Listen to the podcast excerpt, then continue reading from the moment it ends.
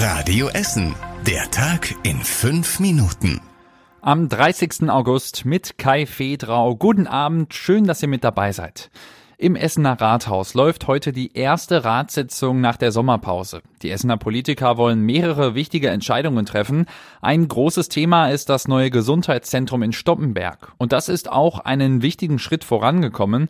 Die Politiker im Stadtrat haben mit großer Mehrheit beschlossen, die Verträge für die Gründung der Betreibergesellschaft abzuschließen und das Gesundheitszentrum zu finanzieren.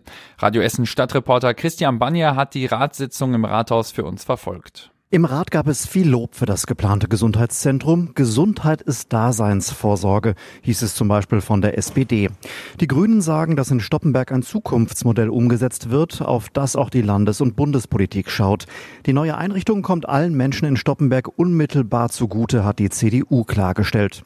Die AfD befürchtet, dass hohe Kosten auf die Stadt Essen zukommen, weil sie in den ersten Jahren das finanzielle Risiko trägt.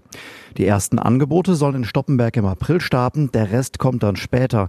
Das Gesundheitszentrum entsteht im und am ehemaligen St. Vinzenz Krankenhaus. Im Stadtrat ging es heute außerdem um die Baukosten für das neue Hallenbad in Borbeck. Die Kosten sind stark gestiegen, weshalb Gelder freigegeben werden müssen. Und in Rüttenscheid soll die Wittekindstraße für fast sieben Millionen Euro erneuert werden. Mehrere Klimaaktivisten haben schon wieder den Verkehr rund um den Hauptbahnhof bei uns in Essen lahmgelegt. Gestern Abend gegen 18 Uhr hatten elf Aktivisten den Bereich Hüssenallee, Freiheit und Europaplatz im Südviertel blockiert. Wie uns die Polizei Essen gesagt hat, hatten sich drei Aktivisten auf die Straße geklebt.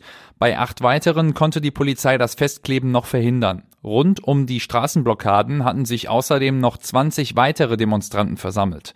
Die Polizei musste die Blockaden auflösen und die Aktivisten von der Straße ablösen. Da die Aktion laut Polizei aber wohl angekündigt wurde, dauerte der Einsatz nicht allzu lange. Nach rund 30 Minuten war der Bereich wieder frei.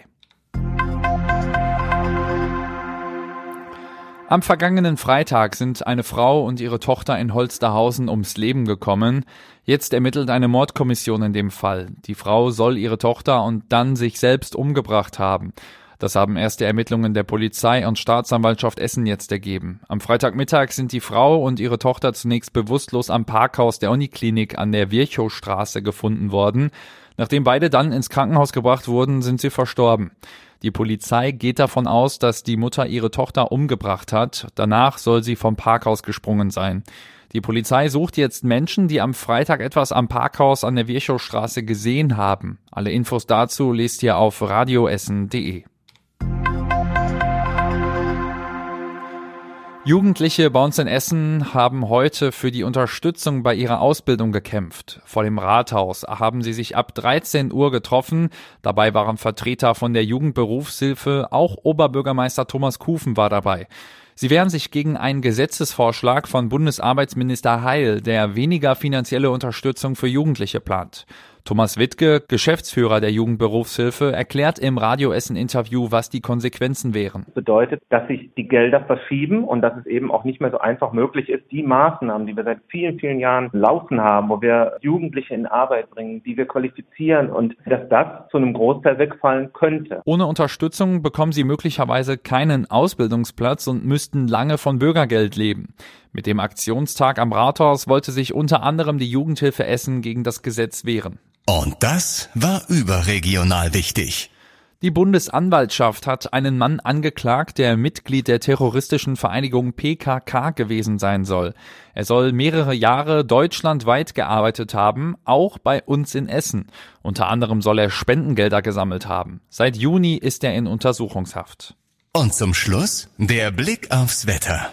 In der kommenden Nacht nehmen die Schauer so ein bisschen ab und teilweise ist dann auch Nebel möglich. Das alles bei Werten um die 11 Grad. Morgen starten wir dann mit so einem Mix aus Sonne und Wolken, aber im Tagesverlauf zieht sich das dann alles noch ein bisschen weiter zu. Am Nachmittag sind dann auch Schauer und teilweise auch kurze Gewitter möglich. Das alles bei Höchstwerten um die 20 Grad. Und das war's mit den aktuellsten Nachrichten aus Essen für heute. Die nächsten aktuellen Nachrichten gibt's dann morgen früh wie immer hier in der Radio Essen Frühschicht. Ich wünsche euch jetzt noch einen schönen Abend. Das war der Tag in fünf Minuten. Diesen und alle weiteren Radio Essen Podcasts findet ihr auf radioessen.de und überall da, wo es Podcasts gibt.